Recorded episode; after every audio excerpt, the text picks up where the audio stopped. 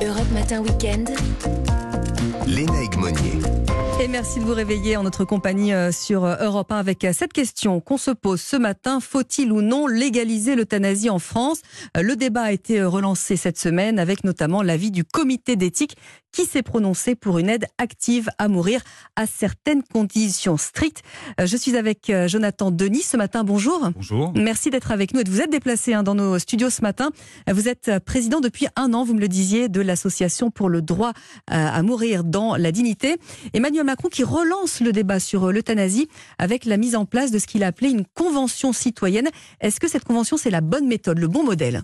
Alors, je ne sais pas si c'est le bon modèle. Ça va permettre d'écouter tout le monde et ça, c'est important euh, dans, ce, dans ce débat. Ensuite, c'est que de temps perdu parce que des conventions, des commissions, des rapports, on en a eu beaucoup depuis des dizaines d'années. Et puis, il ne faut pas oublier qu'il y a un an et demi, c'était en avril 2021, mhm. vous avez une majorité de députés qui, pour la première fois à l'Assemblée nationale, a voté l'article premier de la proposition de loi d'Olivier Falorni légalisant l'aide active à mourir. Donc finalement, l'article premier a été voté. Il y avait un temps, c'était une niche parlementaire, ils n'ont pas pu voter le reste. Mais il y a un an et demi, il y a eu cette avancée-là. Donc le texte est prêt. Gagnons du temps. Remettons le texte sur la table. Faisons discuter les députés ensemble, votons ce texte-là. Maintenant, la Convention citoyenne durera six mois, l'ADND y prendra toute sa place, comme je pense l'ensemble des citoyens, comme l'ensemble des soignants. Il faut que toutes les parties prenantes puissent vraiment parler calmement, sereinement.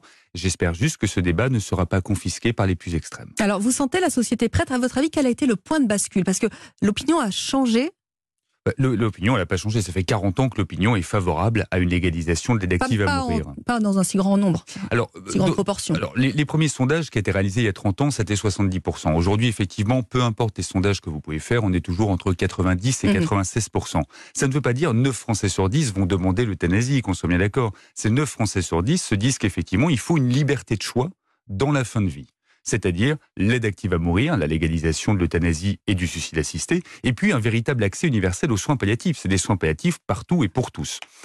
Donc le point de bascule, c'est plutôt sur le comité d'éthique. Parce que depuis 83, le comité d'éthique avait toujours dit non. Et là, effectivement, euh, il y a eu une grande avancée, et puis une double avancée. C'est Alain Claes, à la tête de ce comité mhm. d'éthique. Alain Claes, quand même, qui a fait la loi de 2016, qui est une loi où vous ne retrouvez aucun autre pays qui, a pu se dire effectivement on va s'en inspirer, effectivement on va la mettre en place. Cette loi, elle est unique au monde parce que personne n'en veut. Eh bien, Alain Claes a eu le courage, effectivement, de dire il faut peut-être une autre voie, il faut peut-être écouter tout le monde sur ce sujet. Concrètement, qu'est-ce que ça va changer cette nouvelle loi si elle arrive? Cette nouvelle loi, elle va permettre plusieurs choses. Euh, elle va permettre d'abord de respecter les choix de chacun qu'on soit bien d'accord, moi je suis pas un militant de l'euthanasie, du suicide assisté, je suis un véritable militant du libre choix. Il faut écouter toutes les paroles. Elle va permettre de dire à des Français, vous n'avez plus à vous exiler en Belgique. Vous n'avez plus à vous exiler en Suisse pour bénéficier d'une aide active à mourir, pour pouvoir mourir dans les définitions de votre propre dignité, de votre propre liberté.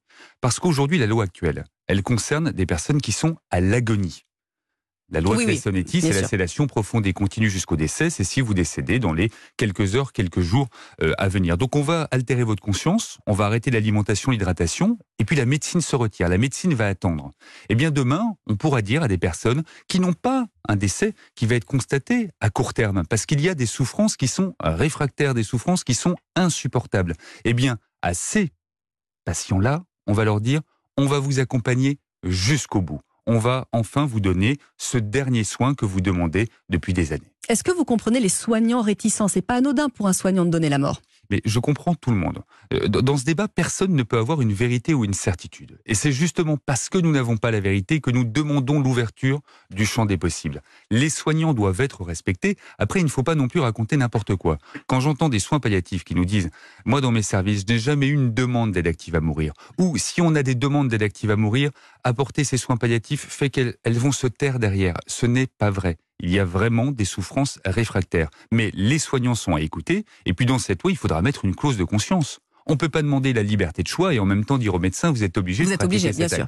Donc la liberté de conscience des médecins, elle devrait être dans la loi. Est-ce qu'on doit aussi aller euh, vers une augmentation des, des budgets aussi pour les soins palliatifs? C'est important tout de même aujourd'hui. Hein. Mais les deux choses ne peuvent pas être dissociées. C'est-à-dire que je crois profondément que c'est compatible.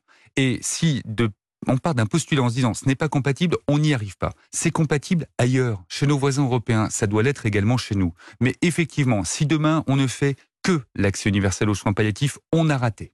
Si demain on ne fait que la légalisation de l'aide active à mourir, on a raté. Donc oui, il faut mettre beaucoup d'argent et il faut juste rappeler une chose simple.